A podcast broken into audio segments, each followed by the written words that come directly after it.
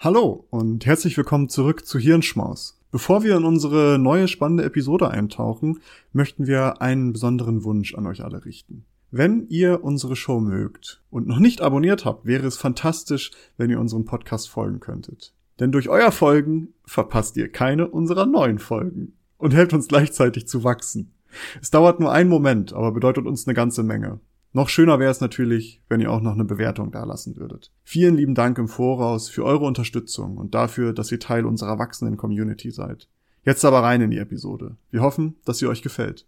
Diese Episode ist mal wieder etwas Besonderes, da wir ähm, ja irgendwann zum Ende hin noch ein Interview, einen Gast dabei haben und darauf sind wir schon ganz heiß und freuen uns da schon drauf. Mehr dazu kriegt ihr dann, bleibt einfach dran, hört zu, denn das ist eine spannende Episode, die glaube ich viele betrifft oder uns alle irgendwie betrifft. Und zwar ähm, möchte ich vielleicht mal ganz grundlegend Nils anfangen.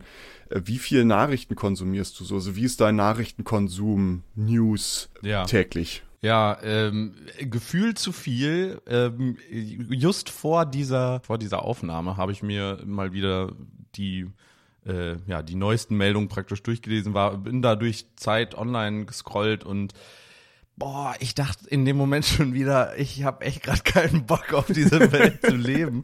Das war wirklich echt heftig negativ, weil im Moment auch echt viel Negatives passiert. Aber ja, ähm, ich würde sagen, mittlerweile schon aufgrund dieser Negativität und weil mir das gerade ein kleines bisschen zu viel ist, etwas weniger als sonst, aber sonst bin ich da schon immer ziemlich hinterher eigentlich, da die neuesten News immer mitzubekommen, was glaube ich auch nicht gesund ist, aber tja. Ja, da kommen wir gleich nochmal zu und du hast schon mal angesprochen, also jetzt momentan geht natürlich vieles, was irgendwie ja schwierig ist oder negativ ist, sage ich mal. Äh, wir haben Krieg in Europa, Ukraine, Russland, äh, wir haben äh, Klimawandel, wir haben immer noch die Covid-Pandemie, es gibt so viele Dinge, die irgendwie die Revolution Iran, Iran, genau, Afghanistan. Also es gibt so viele Dinge, die ähm, negativ sind und wenn wir uns die angucken, äh, lesen wir darüber und wir sehen es immer wieder. Und generell scheint es so zu sein, dass negative Nachrichten eigentlich auch weltweit mehr Aufmerksamkeit bekommen und auch auf Social Media mehr geteilt werden.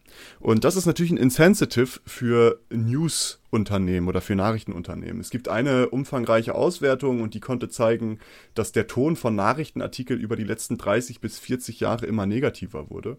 Und es gibt jetzt eine weitere aktuelle Auswertung aus den USA zu, die haben 23 Millionen Schlagzeilen, Überschriften aus den Jahren 2000 bis 2019 von 47 US-amerikanischen Nachrichteninstituten untersucht und die konnten auch bestätigen, dass die Anzahl der Schlagzeilen, die irgendwie mit Angst, Wut, Abscheu oder Traurigkeit zu tun hatten, kontinuierlich gestiegen sind und besonders ab 2010 konnte man das irgendwie sehen, äh, während neutrale und positive Überschriften abnahmen. Natürlich muss man zu solchen Auswertungen auch immer sagen, die haben ihre eigenen Metriken, wann mhm. etwas als, als negativ oder als Angst oder Wut gilt, aber es ist vielleicht so ein Pi mal Daumen, dass man mal sagen kann, ja, ist, der Ton in Berichterstattung scheint irgendwie negativer zu werden. Und du hattest es auch schon irgendwie angesprochen, wenn man sich das anguckt, ähm, ist nicht wirklich, man fühlt sich nicht wirklich gut dabei häufig, weil man liest vieles, was dann irgendwie gerade schief läuft und was falsch läuft und man bekommt schnell irgendwie so ein Gefühl, okay, wo bin ich hier gerade?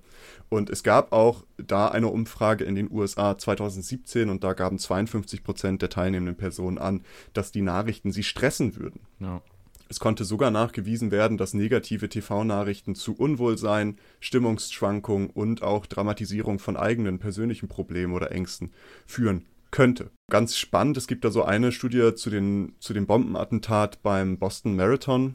Äh, da gab es ja mal ein Attentat und dazu haben sie eine Studie gemacht und äh, also bezüglich Nachrichtenkonsum zu diesem Attentat und da konnte auch nahegelegt werden, dass je mehr Nachrichten zum Attentat konsumiert wurden, umso höher war auch der psychologische Stress bei den Personen. Bei circa sechs Stunden News Exposure pro Tag, News Exposure, also wie lange man sich Nachrichten aussetzt pro Tag, äh, war der psychologische Stress höher als bei den Menschen, die direkt vom Anschlag betroffen waren. Also zum Beispiel Anwohner aus Boston oder sogar Leute, die beim Anschlag anwesend waren. Dazu vielleicht eine Sache. Ich finde es auch immer äh, schwieriger, wenn man keine Chance hat, irgendwie an dieser Situation, gerade bei einer negativen Situation, etwas zu machen.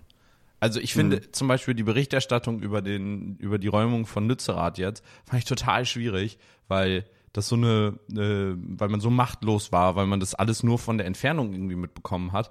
Und ich glaube, wenn man vor Ort ist, dann hat man nochmal dieses Gefühl, dass man irgendwie was dafür tut oder irgendwie versucht, nochmal was besser zu machen. Und ich glaube, deswegen sind ja. so negative News noch belastender für Menschen, die sich dem sag ich mal, tatenlos einfach nur hingeben können. Ja, das kann natürlich was sein, ne? dass man, wenn man so eine, ähm, ich glaube, in der Psychologie nennt man das Agency, also wenn man so eine, ja, eine eigene Wirkmacht hat. Ja. Ähm, und das so wahrnimmt, ist das nochmal was anderes, als wenn man einfach nur sich so hilflos fühlt. Es kann, konnte auch gezeigt werden bei anderen Auswertungen, dass äh, ein Konsum von negativen Nachrichten zu Verdruss, Verach, äh, Verachtung und Feindseligkeit gegenüber anderen, Desensibilisierung und auch Meidung von Nachrichten führen kann. Und diese Meidung von Nachrichten, du hattest das auch gerade schon so ein bisschen angerissen und wir alle kennen das wahrscheinlich, dass man ähm, ab und zu mal denkt, nee, ich habe da jetzt echt gerade keinen Bock drauf, so ja. ich mach den, ich mach das jetzt aus. Und das nennt sich in der Forschung dazu nennt sich das News Avoidance also Nachrichtenvermeidung. Und 2021 wird dazu eine Studie in fünf Ländern durchgeführt, um zu schauen, warum Menschen Nachrichten überhaupt meiden.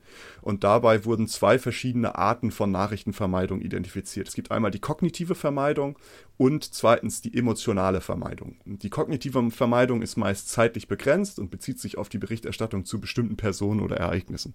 Zum Beispiel Donald Trump. Irgendwann hatte man keinen Bock mehr, den zu ja. sehen. In der Zeit, wo er Präsident war und dann hat man gedacht, okay, komm, ich habe kein, hab keine Lust mehr, diesen, diesen Macker da irgendwie zu hat sehen. Hat sich auch nicht geändert. Also selbst nach seiner Amtszeit habe ich keine Lust, den Typen zu sehen. ähm, also das ist wirklich eine zeitlich begrenzte Vermeidung von Berichterstattung zu bestimmten Ereignissen oder Personen oder ähnliches. Die emotionale Vermeidung wiederum ist oftmals eine permanente und bezieht sich auf die allgemeine Eigenschaft von moderner Nachrichtenberichterstattung. Besonders auf den negativen Charakter von Nachrichten. Dabei wird die Vermeidung von Nachrichten durch Emotionen wie Angst, Traurigkeit oder auch Abscheu geleitet. Oftmals ist diese Vermeidung dann so eine Art Selbstschutz für diese Leute, um schwere emotionale Belastung zu umgehen oder aus dem Weg zu gehen. Ähm, emotionale Nachrichtenvermeidung findet sich hauptsächlich bei Menschen zwischen 18 bis 34 Jahren. Also das ist laut dieser Studie so der Peak Point, wo es die meisten Leute gibt, die aufgrund von emotionalen Auswirkungen langfristig Nachrichten vermeiden. Wenn wir dann darüber so nachdenken, es stresst, es, ähm, man, es löst irgendwie Angst aus Nachrichten und dann ist jetzt so eine, die Idee, die dahinter dann vielleicht kommt, ist ja, kann das auch etwas mit unserem Weltbild tun? Also zum Beispiel könnte das auch Pessimismus auslösen, dass wir einfach die Welt dunkler sehen. Ähm, in den USA sind circa drei bis acht Prozent der Menschen davon überzeugt, dass die Welt besser wird. Drei bis acht Prozent sind davon nur überzeugt. Das ist jetzt nicht so übertra über überragend viel. Das ist sehr wenig, um genau zu sein. Es ist sehr, sehr wenig. Äh, interessanterweise, es gibt eine Studie, das ist aus sehr vielen Ländern, diese Untersuchung. Interessanterweise sind Menschen in weniger wohlhabenden Ländern ähm, sind häufig optimistischer. Also die sehen das dann eher, dass die Welt besser wird. In Deutschland gehen circa 41 Prozent der Menschen davon aus, dass sich die Lebensbedingungen in der Zukunft verschlechtern werden. Ich würde da auch gar, also ich würde sagen, dass das sogar eigentlich relativ realistisch ist. Das weiß ich nicht. Das, äh, darum geht es ja jetzt auch. Ne? Es gibt, ähm, das nennt sich so Optimism Gap. Es gibt eine Umfrage, wo man guckt, okay, wie ist die Lebenseinstellung? Und diese Umfrage war 2020, die Daten, die ich jetzt dazu habe, und die fand heraus, dass EU-Bürger ihre persönliche Zukunft mehrheitlich optimistisch sehen, also die persönliche Zukunft. Aber die Zukunft ihres Landes mehrheitlich negativ. Also persönlich sind das 58 Prozent, die gesagt haben, ja, persönlich für mich sehe ich meine Zukunft als positiv. Aber das Land als sich oder die Institution an sich sich die Entwicklung sehen 58 Prozent eher negativ in Zukunft. Das heißt, wir haben da schon irgendwie so ein, ja, eher Pessimismus verbreitet. Ob das jetzt wirklich mit diesen Nachrichten zusammenhängt, ähm, ist nochmal ein anderes Thema, aber es begünstigt es wahrscheinlich. Und äh, da gibt es natürlich auch Folgen davon. Also was ist, was bringt es, was kann es mit sich bringen, wenn wir eine pessimistische Einstellung haben? Es gibt zum Beispiel eine interessante Studie und die zeigt, dass gegebenenfalls Pessimismus und ich sag mal dumme Entscheidungen zusammenhängen könnten. Äh, das nennt sich die Pessimistic Bias und da gibt es eine Studie dazu, die ist schon ein bisschen älter, 2006 ist die tatsächlich, ähm, aber da wurden 1540 Menschen gefragt, stell dir vor, dass eine Münze zehnmal geworfen wird. Bei Kopf bekommst du jeweils 10 Euro. Wie häufig denkst du, wirst du gewinnen? Die durchschnittliche Antwort war 3,9 Mal. Obwohl fünfmal ja die objektiv richtige Antwort wäre. Wenn die Münze nicht fake ist. Äh ja, interessant ist, dass die durchschnittliche Antwort auf 4,9 steigt, sobald kein finanzieller Vorteil mehr im Kopf einhergeht. Ah. Ähm, sobald es keinen Vorteil mehr ja. gibt, gehen dann Leute eher optimistischer davon aus, dass es eher der Wahrscheinlichkeit ja. entspricht, dass es fünfmal äh, Kopf dann ist. Also das Fazit, was die dann halt ziehen, ist, als Pessimist könnten uns Möglichkeiten halt gegebenenfalls durch die Lappen gehen, bei denen wir eigentlich realistisch oder objektiv betrachtet gute Chancen hätten, wenn wir uns einfach ne, mit realistischer Brille der Sache widmen. Es gibt auch andere Auswertungen zu Pessimismus und Gesundheit. Also zum Beispiel Pessimismus wurde schon häufiger mit Depressionen in Verbindung gebracht, dass das sich halt begünstigt, was man ja auch irgendwie sich vorstellen kann, logischerweise. Wir haben uns ja in der letzten Serie auch ganz stark damit beschäftigt, was unser Gehirn so gesehen, wie unser Gehirn doch Wahrnehmung verändern kann und praktisch die Interpretationshoheit hat im, im Placebo-Bereich. Ähm, falls ihr das noch nicht gehört habt, hört da gerne mal rein. Da sehen wir auch, ne, wir bestimmen ja. ganz, ganz deutlich, wie wir auch Dinge wahrnehmen. Und das macht unser Gehirn unterbewusst. Und klar, so ein Pessimismus kann dann einen, einen riesig, riesigen Einfluss haben. Ne? Ja, auf jeden Fall. Und äh, gleichzeitig ist es auch so, und was dann mit auch nochmal mit reinspielt, ist, dass es, das Pessimismus macht es scheinbar auch nach einigen Studien schwieriger, sich an veränderte Situationen und Bedingungen anzupassen, da man eben ja eh das Gefühl hat, es bringt, bringt nichts ja. oder wie auch immer noch viel interessanter und vielleicht auch viel ausschlagkräftiger, auch momentan, weil auch das sehen wir ja, dass ähm, Pessimismus mit, gegebenenfalls mit Populismus zusammenhängen mhm. kann. Also Menschen, die eher äh, pessimistisch sind, wählen eher rechtspopulistische Parteien. Also zum Beispiel in Belgien, dazu gibt es eine schöne Auswertung, habe ich auch verlinkt, logischerweise. Da haben die sich die einzelnen Länder angeguckt und die Parteien in der EU. Und zum Beispiel in Belgien gibt es Flams Belang und das ist so eine ja, rechtskonservative, sehr rechte Partei. Und 78 Prozent der Personen, die diese Partei wählen und die befragt wurden, sehen die Zukunft eher pessimistisch in Deutschland bei der AfD, dazu muss ich nichts mehr sagen, äh, 90 Prozent der, der Wähler der AfD sehen in dieser Umfrage die Zukunft pessimistisch. In äh, Niederlande, in der Partei für die Freiheit, ist ja die Gerd Wilders Partei auch eher rechts, äh, ja, eher rechts ausgerichtete Partei. Und da sehen 69 Prozent der Wähler sehen die Zukunft eher pessimistisch. pessimistisch. Ähm, sind in allen anderen Ländern, also generell, sind alles die pessimistischsten Wähler die es so gibt. Die pessimistischsten, also die sind schon am schlimmsten. Weil ich hätte jetzt ja. mich gefragt, weil wenn man jetzt mal so darüber hinaus denkt, ich würde auch schon sagen, dass auch alle Klimaparteien zum Beispiel ziemlich pessimistisch sind. Einfach, ja. weil auch alle Wissenschaftler ziemlich pessimistisch da gerade sind. Ja, ähm, das ist, ich glaube natürlich auch, das hängt immer so ein bisschen davon aus, äh, davon ab, welcher Populismus gerade gut greift. Ne? Also das ist aus die, diese Umfrage, ähm, die ist natürlich jetzt auch nicht aus heute oder von, von letztem Jahr, sondern ist ein bisschen älter und da ist natürlich gerade wegen Flüchtlingskrise ja. und dem Ganzen, oder Flüchtlingskrise ist immer so ein Wort, was irgendwie nicht so richtig passt, aber dann weiß jeder, was ich damit meine, dass das halt natürlich gerade so diese Talking Points sind. Ich glaube, wenn man diese Umfrage jetzt machen würde, keine Ahnung, zu äh, eher diesen ganzen Klimaparteien oder ähnliches, würde da ein ähnliches Bild entstehen. Also, vielleicht kann man das auch generell sagen und gar nicht mal nur auf Rechtspopulismus auslegen, sondern generell, dass man, wenn man pessimistischer ist, vielleicht anfälliger ist für äh, ähm, Populismus in irgendeiner Art und Weise. Ja. Wenn wir das davon jetzt, wenn wir das daraus jetzt ableiten. Also, wollen. Also ich meine auch, dass das äh, irgendwo mal letztens eine Studie dazu gab, dass eben gerade die Populisten im, im, im politischen Sinne da vor allen Dingen eben aus den rechten äh, oder konservativen Lagern kommen. Äh, was auch noch eine interessante Studie ist, ist eine Studie aus 2021. Die haben über 4000 Personen haben daran teilgenommen und da wurde geschaut, ob ein Zusammenhang zwischen einer negativen Sichtweise und letztendlichen Lebensereignissen bestehen könnte. Und ähm, das Ergebnis dabei war, dass mehr negative Annahmen über die Welt konnten selten mit besseren Ergebnissen oder Ereignissen in Verbindung gebracht werden. Vielmehr waren diese ein Indikator für weniger Erfolg, weniger Zufriedenheit im Job und im Leben, schlechtere Gesundheit, mehr negative Emotionen, mehr Depressionen und vermehrte Suizidversuche. Das heißt, wir haben halt irgendwie so ein großes Tovabo und ich sage es nochmal, wir können das jetzt nicht eins zu eins mit der Nachrichtenberichterstattung in Verbindung bringen. Ne? Also das müssen wir nochmal ein bisschen bisschen vielleicht voneinander trennen, aber die wird durchaus irgendwie eine Rolle darin spielen, die sowas begünstigen kann, wenn man sich ständig mit sowas beschäftigt. Und auch dazu haben wir mal eine Episode gemacht, Doomscrawling. Ja.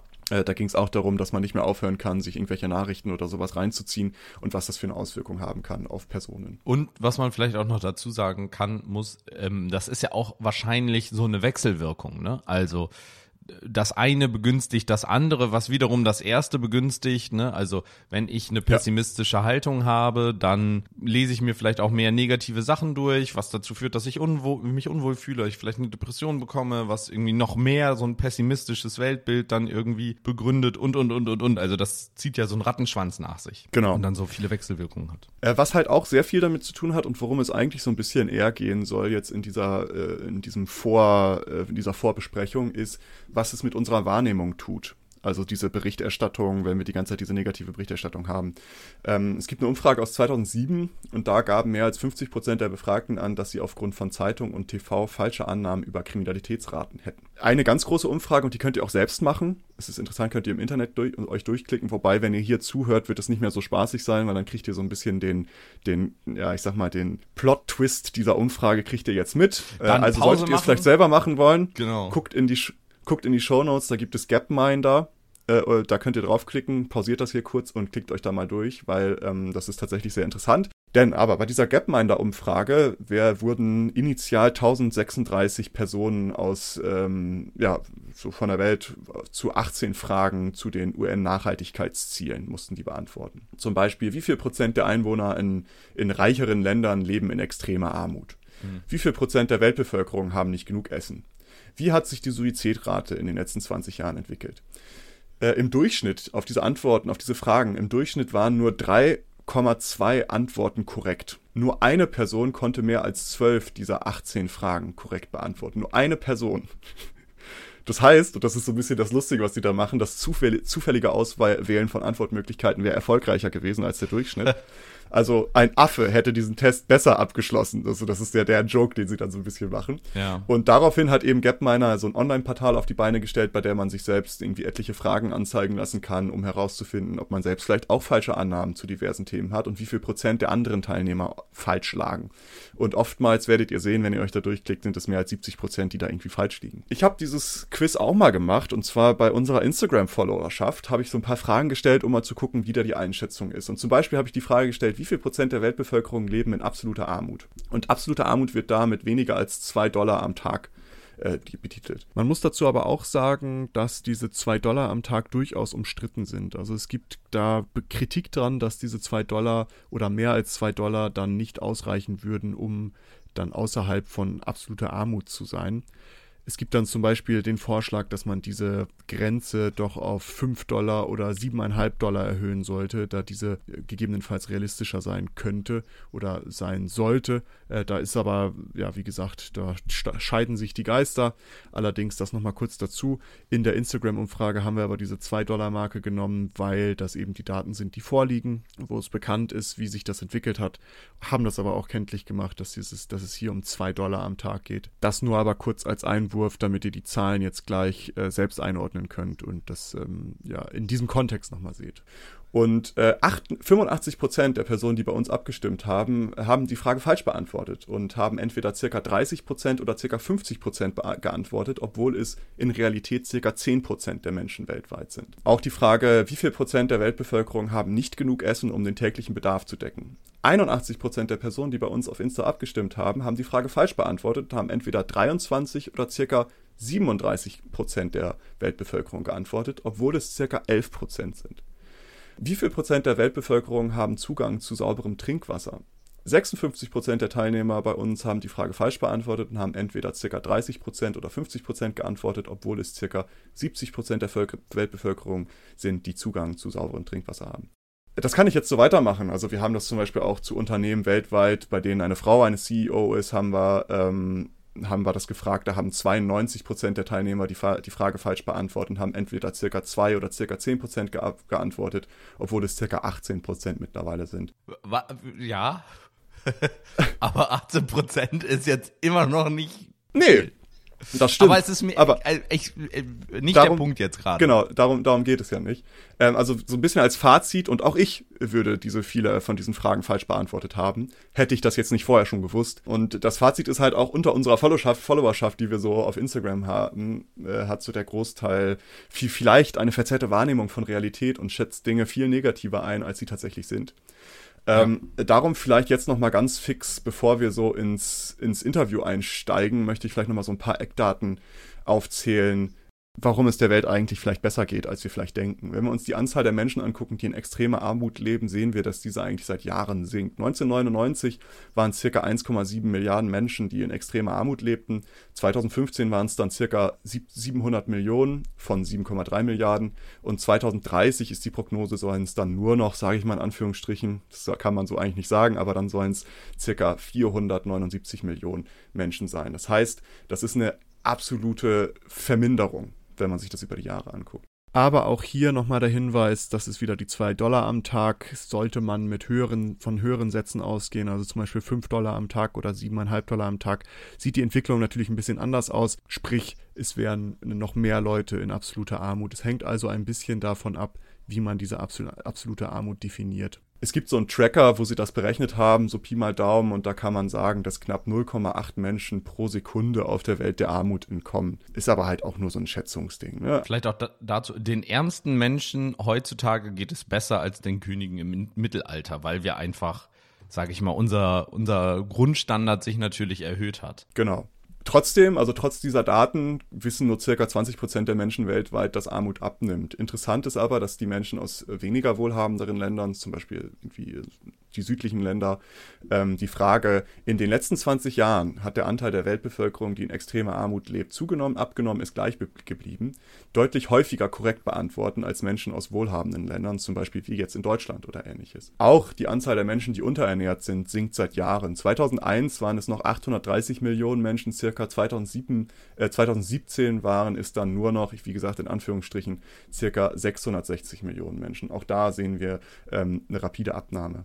Anzahl der Kinder, die sterben, bevor sie fünf Jahre alt sind, sinkt seit Jahren rapide. 2000, Im Jahre 2000 waren es noch 9,75 Millionen Kinder. 2019 dann 5,19 Millionen Kinder. Auch da sehen wir einen rapiden Abstieg. Anzahl der Menschen, die gar nicht lesen können, äh, sinkt auch seit Jahren. 2000 waren es noch 18,1 Prozent der Weltbevölkerung, 2016 waren es 13 Prozent. So, und jetzt wissen wir, warum die Leute alle unzufriedener werden. Die können einfach die Nachrichten lesen. Scheiße. Würden sie das nicht können, dann wird es denen besser gehen. Dann würden die die Fragen auch richtig beantworten, weil sie nicht wissen, was sie da anklicken. Auch die Anzahl der Menschen, die keinen Zugang zu Elektrizität haben, spielt da natürlich auch mit. Ne? Wenn du plötzlich Internet hast, kannst du die, negativen. Ja, äh, so, siehste, siehste, siehste. ähm, nee, aber Anzahl der Menschen, die keinen Zugang zu Elektri Elektrizität haben, sinkt auch seit Jahren. Also 2000 waren es circa 1,3 Milliarden Menschen. 2016 waren es dann nur noch in Anführungsstrichen 930 Millionen Menschen. Auch das BIP, was ja häufig ein, also das Bruttoinlandsprodukt, was ist das Bruttoinlandsprodukt? Es gibt so den Gesamtwert aller Güter, Waren und Dienstleistungen an, die während eines Jahres innerhalb der Landesgrenzen einer Volkswirtschaft als Endprodukte hergestellt wurden. Nach Abzug aller Vorleistungen, also im Grunde genommen die Produktivität eines Landes, sage ich jetzt mal zusammengefasst. Äh, auch die wächst äh, weltweit seit Jahren. Warum das relevant ist, vielleicht ähm, könnt ihr in unserer Degrowth-Episode nachlauschen. Da haben wir auch mit Gästen über Degrowth gesprochen und davor haben wir so ein bisschen über Wirtschaftswachstum gesprochen und äh, was das vielleicht für Menschen bedeuten kann. Ähm, falls euch das interessiert, guckt da auch mal rein.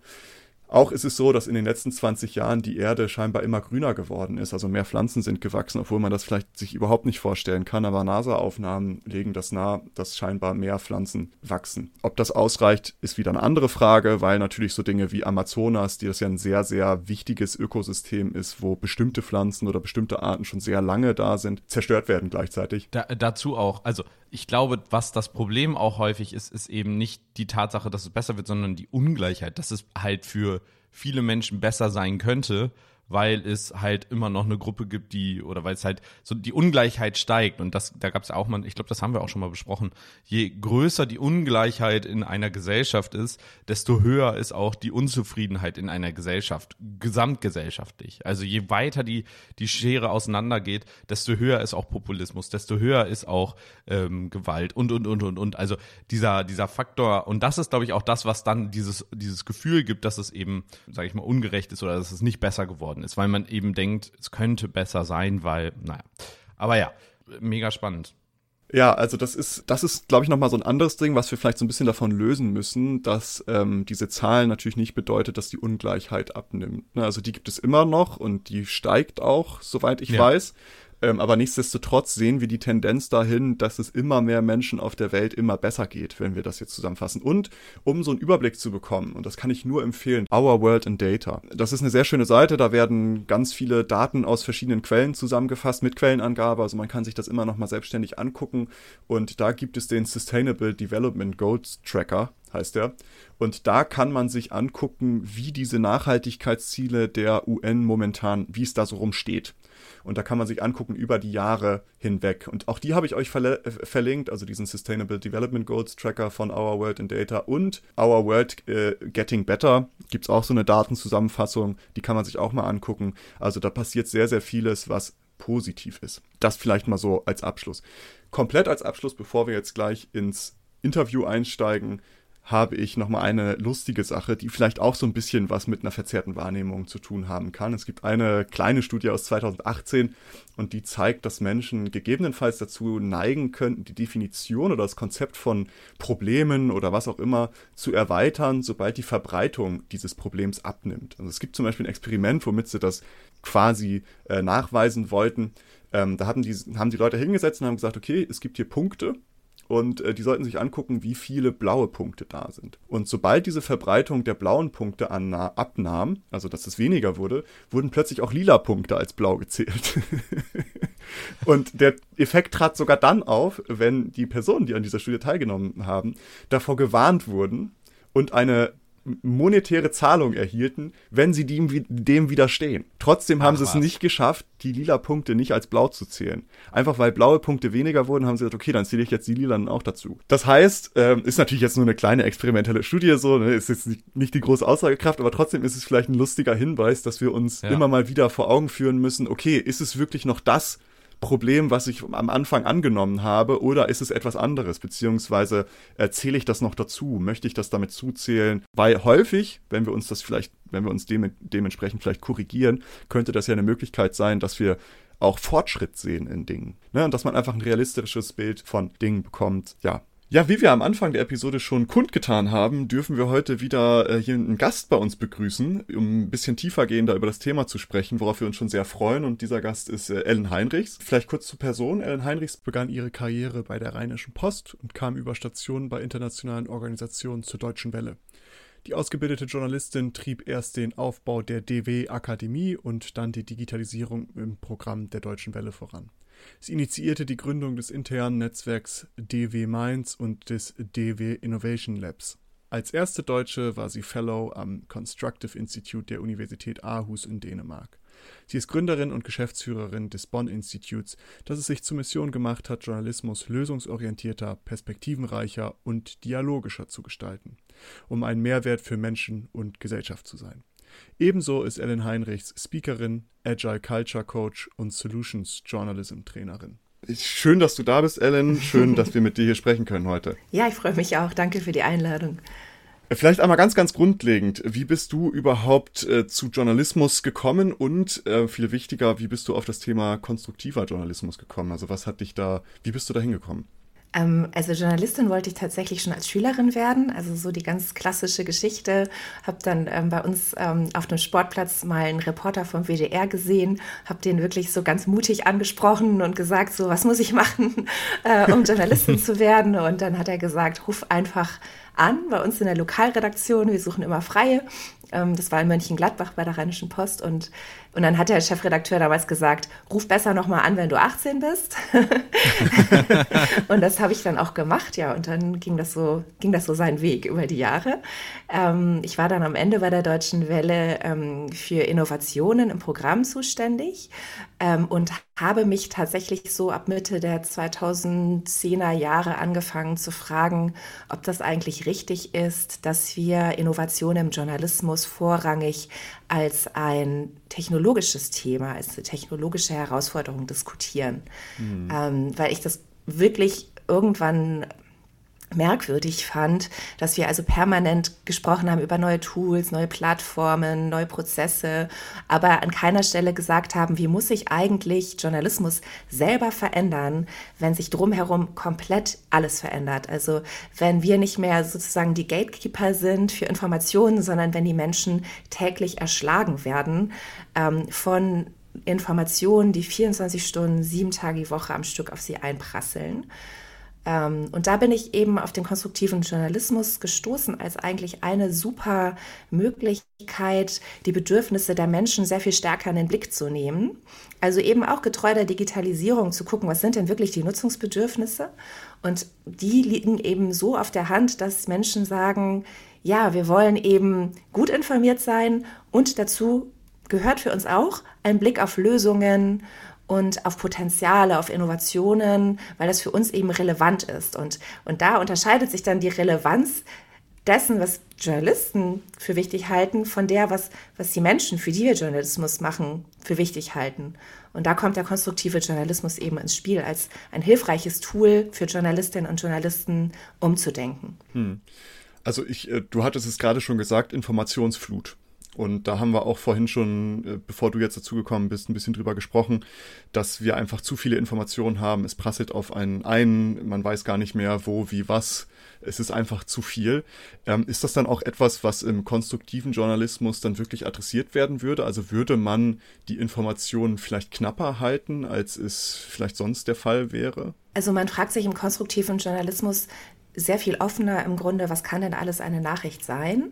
Mhm. Ähm, was ist denn alles noch relevant? Also es geht wirklich darum, den Blick von sich selber auf die Bedürfnisse der Nutzerinnen und Nutzer zu lenken und zu fragen, was brauchen die denn, um sich gut, zu inform äh, gut informiert zu fühlen, um gute Entscheidungen für ihr Leben treffen zu können auf Basis der Informationen, die sie von mir bekommen als Journalistin. Und das ist halt ein ganz anderer Blick. Das ist im Grunde eine Dienstleistungshaltung, die man da auch ein Stück weit mit einnimmt. Und dann verändert sich tatsächlich zum einen die Auswahl der Nachrichten und zum Teil kann man auch, sagen wir mal, den Blick verändern und ähm, Nachrichten zwar auf Basis von Fakten, aber eben vielleicht auch aus einer anderen Perspektive berichten. Ich sag mal, wenn ich ein Beispiel geben soll? Ja, gerne. Ja. ähm, es gab zum Beispiel während der Corona-Pandemie die Nachricht, ähm, Demokratien haben während Corona weltweit extrem gelitten. Und als Beispiele wurden dann in allen möglichen Medien Afghanistan und Myanmar angeführt, die sozusagen am schlimmsten betroffen waren. Und die Bilder hatten wir ja auch alle noch im Blick von den schlimmen Zuständen dort. Man hätte es auch so machen können, dass man sagt, Demokratien haben weltweit während der Pandemie gelitten und das Land, das die meisten Fortschritte gemacht hat, war Rumänien. Hm. Und dann hätte man dieselbe Nachricht gehabt, aber eben einen anderen Blickwinkel gewählt, der im Zweifel sogar relevanter gewesen wäre für die Nutzerinnen in Deutschland, weil sie dann gedacht hätten, oh, das ist spannend, Rumänien ist ja gar nicht so weit weg und was hat sich denn da genau verändert? Was haben denn die hm. Leute davon? Aber dabei ist ja auch, finde ich, immer so ein, so ein Faktor. Das eine ist ja wieder mit, ich nenne es mal so einen positiven Twist auch dazu. Also wir haben natürlich auch negative Aspekte, die dann an, an bestimmten Punkten sind. Und man sieht ja sowieso, dass eine Faszination des Negativen irgendwie häufig mitschwingt. Also Menschen interessieren sich immer für das Schlimme, die Gaffer bei einem Autounfall und so weiter und so weiter. Jetzt frage ich mich natürlich, gerade in so einer Gesellschaft oder in so einem System, in dem Nachrichten auch in vielen Bereichen eben kostenlos und omnipräsent verfügbar sind, wie schafft man es dann, dann gleichzeitig trotzdem, obwohl eigentlich vielleicht die negative Nachricht die, die ist, die mehr geklickt wird, die mehr geschaut wird, trotzdem es irgendwie hinzubekommen, dass eine Nachricht, die auch einen positiven Twist hat, die vielleicht dann eben etwas äh, ja, relativierter und, und etwas weniger reißerisch ist, trotzdem eben mehr Interesse oder das Interesse weckt, was eben praktisch dann gesund für den Leser, die Leserin mhm. ist? Also ähm, wir sprechen da ja von unterschiedlichen Erfolgsfaktoren, die du jetzt gerade so genannt hast. Ne? Das eine ist Reichweite. Das heißt also, als Medienunternehmen optimiere ich möglicherweise darauf, dass möglichst viele Leute meine Nachrichten sehen und klicken. Ähm, das andere ist äh, Monetarisierung. Das heißt, ich optimiere darauf, dass möglichst viele Leute beispielsweise bereit sind, ein Abo abzuschließen, ein Digital-Abo.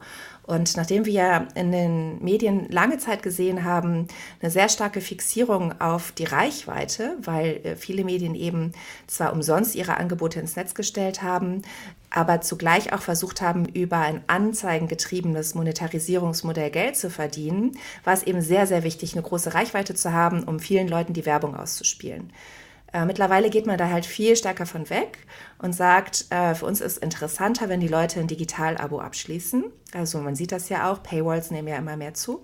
Und ähm, das bedeutet, wir müssen den Blick von der Reichweitenfixierung eben lenken auf andere Erfolgsmetriken. Und dazu gehört beispielsweise Verweildauer oder wie häufig Menschen wiederkehren, weil sie sich ebenso, wie du es gerade schön gesagt hast, gut und gesund versorgt fühlen mit Informationen und sagen, ich entwickle auch ein gewisses Vertrauen. Das heißt also, ich komme da gerne nochmal hin und beim fünften Mal denke ich, ich sollte vielleicht doch mein Abo dalassen. So, um so eine Art von Journalismus zu produzieren, wo die Menschen sich eben gut und gesund versorgt fühlen, muss ich ja was ganz anderes machen als ähm, bei diesem Reichweitenmodell. So, der, der Chefredakteur von Focus Online hat mal zu mir gesagt, du wirst, was du misst. Das bedeutet, dein Journalismus verändert sich total stark, je nachdem, was du als Haus äh, für dich als Erfolgsfaktor definierst. Und im Moment ist es eben glücklicherweise so, dass immer mehr Menschen in den Medienunternehmen sehen, die Leute bleiben länger beispielsweise bei lösungsorientierten Nachrichten und Beiträgen was sozusagen nicht nur gut und gesund für die Menschen ist, sondern sich auch positiv auf die Monetarisierungsstrategie der Medienunternehmen auswirkt. Also Win-Win sozusagen. Spannend. Also auf dieses Lösungsorientierte, da möchte ich gleich nochmal natürlich ein bisschen genauer drauf zu sprechen kommen, weil das ja das Spannende ist am konstruktiven Journalismus und unser Thema hier so ein bisschen abrundet. Aber du hattest vorhin so angesprochen, dass man äh, eine gewisse Auswahl treffen muss. Was ist jetzt eine Nachricht, die relevant ist? Was brauchen die Personen? Wie, wie funktioniert das? Weil ich stelle mir das sehr schwierig vor, weil das ja irgendwie ein Abwägen ist von wegen, okay, was ist jetzt wirklich relevant? Was braucht es? Ist ja das Tagesschau-Format, sage ich mal ein bisschen, ne? die müssen sich ja auch in den 15 Minuten irgendwie überlegen, was sagen wir jetzt wirklich? Was braucht die Person jetzt wirklich? Was müssen sie wissen? wissen. Gibt es da irgendwie sowas, eine, ich sag mal, eine Faustformel oder etwas, dass man nicht die Gefahr läuft, da eine, auch vielleicht eine Auswahl zu treffen, die dann selbst irgendwie von sich selbst beeinflusst ist? Ähm, das ist fast unmöglich tatsächlich. Ja. Also, was du gerade gesagt hast, ähm, ähm, man ist immer von sich selbst beeinflusst. Ähm, das ist ja auch so dieses Thema Objektivität im Journalismus, wo wir halt sagen, die kann es gar nicht geben und das liegt einfach an der Natur der Menschen. Ähm, wir sind alle total geprägt von unserem ganz persönlichen Blick auf die Welt, von unseren Erfahrungen, unseren Kompetenzen, unseren Kenntnissen unseren finanziellen Möglichkeiten und dergleichen mehr. Und deswegen ist ganz, ganz wichtig, ähm, im allerersten Schritt, dass Journalistinnen und Journalisten sehr, sehr viel stärker als bisher hingehen und sich selber kritisch hinterfragen und sagen, ist eigentlich das, was ich für heute relevant halte, tatsächlich auch das, was für die Menschen, für die ich Journalismus mache, heute relevant ist. Wir wissen, ähm, es gibt ja dieses wunderbare Buch äh, Factfulness von Hans Rosling, mhm. schwedischen Wissenschaftler, der herausgefunden hat, dass Journalisten einen mit Abstand besonders negativen Blick auf die Welt haben. und äh, deswegen gucken sie halt nochmal auf eine ganz andere Art und Weise auf das Weltgeschehen als die Leute, für die sie Journalismus machen. Und so kommt es halt zu dieser Schere, dass sie halt immer die Dinge für besonders relevant halten, die halt auf dieses negative Weltbild halt auch immer wieder einzahlen. Das ist ja auch dieser Confirmation Bias. Ne? Mhm. So, und deswegen ist ganz wichtig, erstmal das alles zu wissen und zu verstehen als Journalist und sich wirklich aktiv zu hinterfragen. Und eine Faustformel gibt es nicht, weil natürlich äh, jede Sendung, also die Tagesschau ist nochmal wieder ganz was anderes als eine Lokalradiosendung, zum Beispiel, die täglich kommt. Das heißt, ähm, bei der Digitalisierung ohnehin gilt immer, du musst dich sehr, sehr gut mit den Menschen beschäftigen, für die du ein Produkt herstellst. Und das ist bei Journalismus genau gleich, wurde aber in der Vergangenheit häufig einfach nicht so intensiv praktiziert. Also Journalismus gehört aus meiner Sicht zu den Branchen, die sich am behäbigsten verhalten im Rahmen der Digitalisierung und bereit sind, sich und das eigene Handwerk nochmal kritisch zu unterfragen und zu gucken, wo brauchen wir vielleicht ein Update. Ähm, du hattest vorhin ja auch gesagt, wir sind alle beeinflusst von unseren eigenen Ansichten und ich glaube, dass das ja auch eine komplett normale Sache ist. Der Journalist, die Journalistin ist schließlich auch Mensch und die reine Objektivität ist gar nicht möglich als Mensch. Die Frage dabei bleibt natürlich trotzdem, es gibt ja immer den Vorwurf, es gibt äh, Beeinflussung von außen, aber im Endeffekt beeinflussen wir uns ja kontinuierlich durch alles, was wir konsumieren. Ist es da vielleicht wichtig, dass wir transparenter oder wir in, in Form von, ist es wichtiger, dass Journalisten auch transparenter sind mit ihren eigenen Ansichten und damit praktisch eben zeigen, okay, diese Meinung, die du jetzt liest, also es gibt ja immer, man ordnet ja manche Zeitungen oder manche äh, ähm, ja, Newsportale bestimmten politischen Richtungen zu, ist es wichtig, dass man so eine, so eine Einschätzung, so einen Background dazu bekommt, um die Informationen, die man zur Verfügung gestellt bekommt, dort in so einem, sag ich mal, Framing aussieht? Oder meinst du, dass das eher eine, eine kontraproduktive Lösung wäre, wenn man jetzt ein per persönliches politisches Selbstverständnis mit als Aussage, sag ich mal, dazu gibt? Ähm das finde ich einen interessanten Gedanken, also so eine persönliche, umfassende Selbstoffenbarung, ähm, um sozusagen den eigenen Nutzen eine Möglichkeit zu geben, einzuschätzen, woher es kommt, weiß nicht. Also hm, ich glaube schon, Journalismus ist immer noch ein Beruf. Das bedeutet, ja. Ähm, Journalistinnen und Journalisten sollten eine professionelle äh, Grundhaltung an den Tag legen. Und ähm, du hast ja eben ganz viele englische Begriffe genannt, was ich alles so gemacht habe, aber ich bin auch auf Deutsch Mediatorin zum Beispiel. Und ähm, aus der Mediation habe ich die professionelle Grundhaltung übernommen, die ich auch für den Journalismus wahnsinnig hilfreich finde, der Allparteilichkeit, das heißt eine empathische Grundhaltung bei gleichzeitig professioneller Distanz. So, ähm, weil für mich ist es absolut unerheblich, wenn ich morgens in die Redaktion gehe, was ich als Ellen sozusagen denke und meine und für wichtig halte. Ich bin Informationsdienstleisterin als Journalistin. Das heißt, ich arbeite immer ausschließlich auf Basis von Fakten. Das ist schon mal Punkt eins. Gesicherter Fakten, nicht Meinungen. Und, und darüber hinaus ist es für mich wichtig, dass ich mich sehr, sehr stark darum bemühe, eben zu sehen, meine Perspektive ist eine Perspektive und dass ich dann versuche, darüber hinaus auch noch andere Perspektiven mit einzubeziehen und besser zu verstehen. Deswegen ist es auch so wichtig, dass Redaktionen zum Beispiel möglichst divers besetzt sind, mhm. um einfach schon in der ähm, Redaktion, im Diskussionsprozess darüber, welche Themen man macht und wie man sie macht, eben möglichst unterschiedliche Blickwinkel auf das Geschehen mit einzubeziehen, um sozusagen in der Redaktion eine ähnliche Vielfalt zu haben wie in der Gesellschaft. Mhm. Und dann kann man möglichst relevant sein für viele. Das ist ja gerade spannend. Also ich habe gerade auch zwei Dinge in den Topf geworfen, die eigentlich nicht zusammengehören, und zwar die Tagesschau genannt, weil das ist ja Rundfunk und da ist es rechtlich ja nochmal anders. Es gibt ja Rundfunkfreiheit und die haben eben den gesetzlichen Auftrag, dass sie objektiv sein müssen. Also dass sie wirklich alle Blickpunkte irgendwie abbilden. Aber Presse ist ja nochmal was anderes. Pressefreiheit, da gibt es ja den Tendenzschutz. Also man kann rein theoretisch eine gewisse Tendenz für sein Blatt festlegen, ähm, ob es jetzt was auch immer politisch oder ideologisch ist oder wie auch immer. Darum ist es ja spannend, dass du das jetzt ansprichst mit dem, dass man auch in der Presse vielleicht im besten Fall ein diverses ähm, Casting haben sollte, sage ich mal, diverse Meinungsbilder irgendwie abbilden sollte was ja häufig nicht passiert. Also wenn wir uns das so angucken, ähm, wir wissen, ganz genau, was von der Welt kommt. Wir wissen ganz genau, was von der Taz kommt. Und dann gibt es vielleicht noch so Zwischendinge, irgendwie eine FAZ oder Zeit oder wie auch immer. Das heißt, es gibt ja schon diese, diese klaren Bereiche, wo das drin ist. Und das ist ja auch okay und deswegen, ich habe auch gerade lange überlegt, von dem, was Nils gesagt hat, sollte man das irgendwie vorher angeben. Äh, ist, ich finde es auch einen spannenden Gedanken, gerade wenn man irgendwie gemeinsam über irgendwas diskutiert und dann so sagen, hey, ich komme da und daher und deswegen denke ich so darüber, was dann vielleicht häufiger einfach ist, das einzuordnen. Allerdings muss man ja, glaube ich, auch irgendwie so ein bisschen den Menschen die Möglichkeit geben, das für sich selbst einzuordnen, oder? Also, dass man, dass man so sagt, okay, ich versuche das jetzt selbst für mich zu reflektieren und äh, nur weil das jetzt eine Person schreibt, ist das für mich jetzt nicht absolute Wahrheit. Also ich finde es auch schwierig, sich selber da so Labels aufzukleben. Genau, ja. Ähm, denn ähm, das, das müsste ja dann ein längerer Aufsatz werden, was man so alles ist und meint und erlebt hat. Und, und das, ähm, das halte ich für äh, erstens nicht wünschenswert, weil das wirklich dann sehr, sehr stark auf die persönliche Ebene geht und auch nicht für sehr, sehr hilfreich. Ich finde es auch richtig weiterhin, dass es Tendenzbetriebe gibt und nichtsdestotrotz können auch die natürlich vielfältig sein. Ne, also wenn wir zum Beispiel eine sehr konservativ ausgerichtete Zeitung haben, kann sie natürlich auch bei der Auswahl ähm, von Mitarbeiterinnen weiterhin auch darauf achten, dass irgendwie da die Bewerber entsprechend irgendwie reinpassen ins, ins grundlegende Mindset. Darüber hinaus gibt es ja aber noch ganz viele andere Vielfaltskriterien, ähm, die eben auch wichtig sind zu beachten. Es geht ja nicht nur um politische Vielfalt, sondern eben auch um all die anderen Dinge.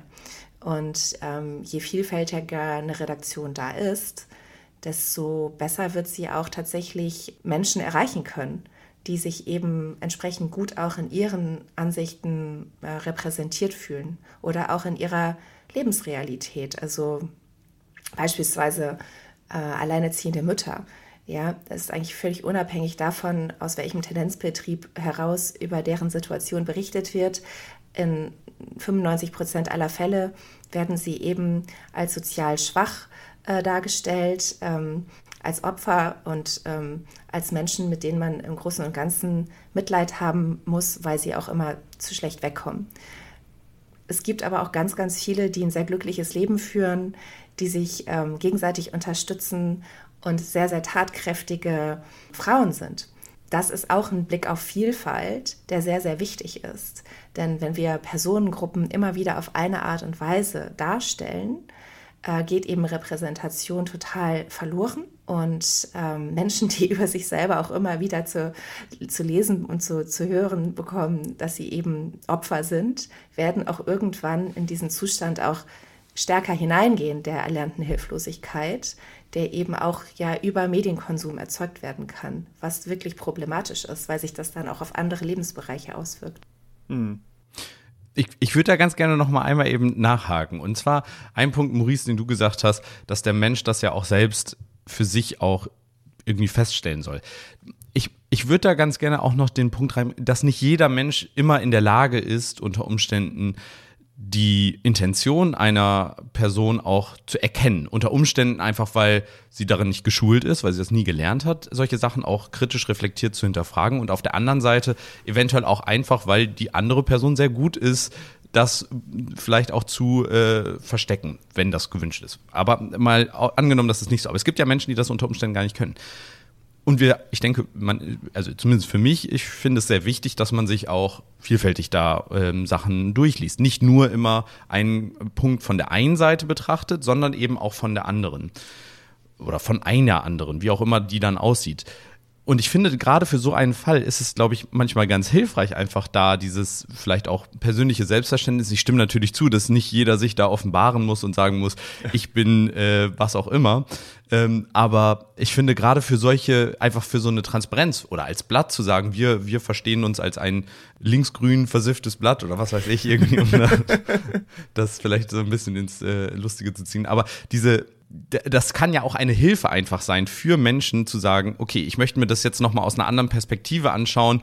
Was wäre jetzt eine andere Perspektive, die vielleicht auch mal konträr zu der Meinung ist, die ich bisher konsumiert habe? Und ich finde, für solche Sachen kann das ja auch ganz hilfreich sein. Ohne dass es jetzt ein Labeling ist, ohne dass es ein, äh, oder man schreibt, dieser Artikel ist für die, dieses Thema oder äh, betrachtet das positiv.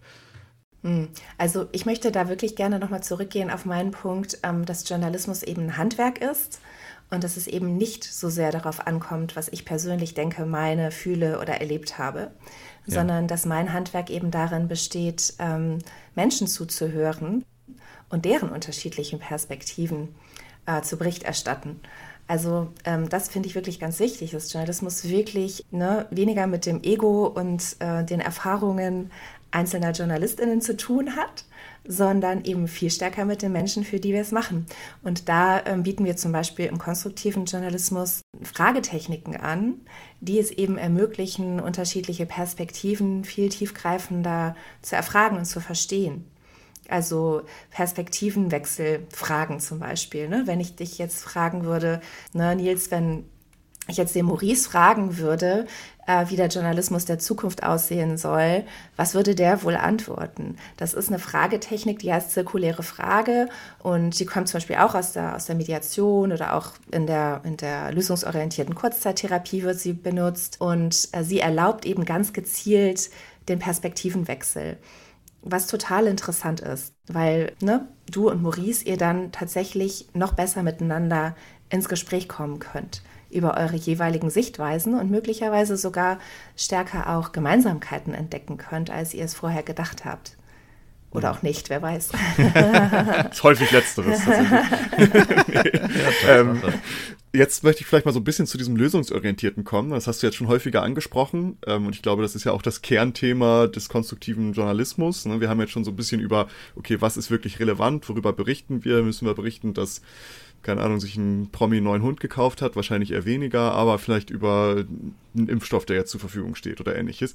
Das heißt, da ist es schon das. Wir wissen aber auch, Menschen sind fehlbar. Das heißt, es gibt immer noch die Problematik, man hat immer noch vielleicht eine Tendenz, die man unbewusst vielleicht mitschwingt, aber nichtsdestotrotz ist es dein Appell, ist es was Professionelles, ist es ein Handwerk und es ist eben die Verantwortung dann auch, das so weit wie möglich zu schaffen, indem man andere Perspektiven wahrnimmt. Das ist jetzt vielleicht mal das, was worüber wir bis jetzt gerade geredet haben. Aber jetzt das Relevante ist, wenn wir ein Thema haben und wir wollen eine Lösung präsentieren, wie, wie macht man das als, als jemand, der im Journalismus arbeitet? Mm, ähm, eine sehr berechtigte Frage, weil das lernen wir tatsächlich nicht. Also das ja. ist irgendwie auch sehr faszinierend, wenn man da einmal mal drüber nachdenkt. Genau, deswegen, ja. ähm, weil das fragen Journalisten tatsächlich immer wieder, ja, wie macht man das denn über Probleme? Kann ich total super berichten. Aber wie berichtet man zum Teufel über eine Lösung? Und ähm, und da kommt wieder das Handwerk tatsächlich ins Spiel, weil wo du ja auch so ein bisschen wahrscheinlich ähm, drüber nachdenkst, ist so diese Frage, wie kann ich denn über Lösungen berichten, ohne Werbung zu machen oder Greenwashing zu betreiben zum Beispiel. Also wie kann denn qualitativer Journalismus über Lösungen aussehen? Und ähm, da arbeiten wir zum Beispiel mit dem Solutions Journalism Network in den USA zusammen. Das wurde gegründet von zwei Investigativjournalisten der New York Times ähm, denen das eben auch ein Anliegen war, einerseits diesen Wunsch der Menschen auch nach Lösungen für tiefgreifende, wichtige gesellschaftliche Probleme ähm, zu sehen und gleichzeitig eben trotzdem richtig guten Journalismus zu machen. Und ähm, die haben im Grunde so vier ähm, Merkmale entwickelt, die wir auch so ins Deutsche übertragen haben. Und ähm, das eine ist also, du gehst immer von einem Problem aus und berichtest nicht über irgendeine tolle Idee, die jemand mal hatte, für eine Lösung, sondern ne, wir haben ein relevantes gesellschaftliches Problem und es gibt dafür einen Lösungsansatz, so, den du betrachtest. Und diesen Lösungsansatz prüfst du halt mit deinem journalistischen Handwerk ab, indem du sagst, welche Beweise in Form von Daten oder O-Tönen, Interviews gibt es dafür, dass er funktioniert und wie funktioniert er dann ganz genau. Und dann der nächste Schritt ist, was funktioniert daran noch nicht? Wo sind die Grenzen dieser Lösung? Denn es gibt eigentlich nie eine Lösung, die perfekt funktioniert. Es gibt immer Lösungen für Teilbereiche eines Problems oder Lösungen, die in großen Ansätzen gut funktionieren, aber die perfekte Lösung für alles gibt es halt nicht. Und deswegen muss man eben auch immer ganz klar diese Grenzen benennen und dann im letzten Schritt auch noch gucken, lässt sich diese Lösung übertragen? Oder hängt diese Lösung nur beispielsweise an dem Engagement eines einzelnen vielleicht auch sehr reichen Menschen, der eben an einem Ort äh, eine Lösung geschaffen hat für ein wichtiges Problem. Jedoch ließe sich diese Lösung niemals an einen anderen Ort übertragen. Also ähm, Lösung, Evidenzen, Grenzen, Übertragbarkeit, das sind so die vier ähm, Zutaten für einen wirklich guten Lösungsjournalismus. Hm. Ich, ich, äh, genau wie du es gerade gesagt hast, man kann sich das so schwierig vorstellen, dass es dann so, dass das, dass das, ähm, dass das in so einem Artikel dann häufig irgendwie drinsteht, dass man sagt, hier, wir haben das Klimawandel ist ja so ein großes Ding zum Beispiel. Ähm, und da finde ich das besonders spannend, weil auch da hat man ja immer das Problem, was für eine Lösung präsentiere ich jetzt. Ne? Also ähm, sage ich, wir können den Klimawandel nur regeln, indem wir drakonisch sagen, das und das darf jetzt absolut nicht mehr passieren. Mhm. Oder präsentiere ich eher die Lösung, die sagt, hey, wenn wir eine neue Technologie entwickeln, kommen wir weiter. Und da mhm. ist, ähm, es ist aber, glaube ich, dann auch genau das, was du vorhin schon angesprochen hattest, dass man eben eine Pluralität an Meinungen irgendwie auch in der Redaktion hat und vielleicht auch gewisse ähm, Themen mehrmals bearbeiten kann, vielleicht, oder? Weil das sieht man ja häufig, ähm, was, was ich in letzter Zeit häufiger sehe, zum Beispiel bei in der New York Times oder ähnliches, da haben sie zu einem Thema halt mehrere Leute, die irgendwas schreiben ähm, und dann jeweils aus anderer Sichtweise. Da ist wieder die Diversität, ne? Ja, genau, richtig. Ja, ähm, das ist natürlich dann nochmal wieder in Amerika im Hinblick auf äh, Meinungspluralität äh, nochmal wieder ein ganz anderes riesengroßes Fass, ja. ähm, deswegen bleibe ich jetzt gerade mal bei dem Beispiel Klimakrise oder Wandel. Das ist kein Problem, was ich im Rahmen von Lösungsjournalismus thematisieren kann in seiner Gänze, sondern ich würde immer hingehen und sagen, ich ähm, teile es in seine unzähligen Teilprobleme auf. Mhm. Das heißt, ähm, ich beschäftige mich beispielsweise mit dem Thema äh, Schwammstadt. So. Schwammstadt eben als eine Möglichkeit, ähm, ne, mit dem Thema Wassermangel beispielsweise adaptiv umzugehen und gucke, an welchen Orten wird das Konzept bereits praktiziert, mit welchem Erfolg ähm, und welche Grenzen gibt es auch und wie sieht es aus mit der Übertragbarkeit, eben in, im Hinblick auf diesen Einzelaspekt, der zum Thema Klimawandel gehört. Ähm, das ist häufig ein, ein, Fehler, der gemacht wird, dass man denkt, ich habe ein großes Thema und da schreibe ich jetzt einen Lösungsartikel dazu. Ähm, aber das ist viel zu komplex. Ne? Das, ist, ähm, das, das wird so nicht gelingen. Und deswegen raten wir immer dazu, wirklich Probleme in viele, viele kleine Aspekte zu zerlegen bei der Pandemie war das sehr, sehr ähnlich. Die Pandemie hatte Auswirkungen auf äh, sozusagen alle Bereiche unseres Lebens. Ähm, das heißt, ich konnte keinen Lösungsartikel darüber schreiben. Aber es gab dann einzelne Ansätze, die sehr wohl etwas gelöst haben. Zum Beispiel ähm, die Einsamkeit von alleinstehenden Menschen thematisiert haben und was da erfolgreich gegen getan werden konnte, auch während der Pandemie. Und was auch übertragbar war, zum Beispiel. Ne?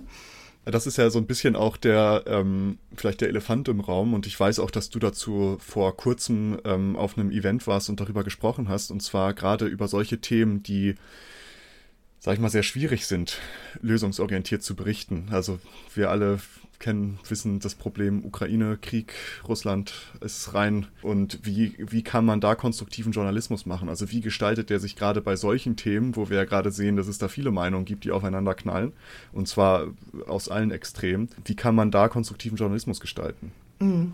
Ja, dazu haben wir tatsächlich geforscht und haben ähm, Ende vergangenen Jahres da eine Studie zu veröffentlicht.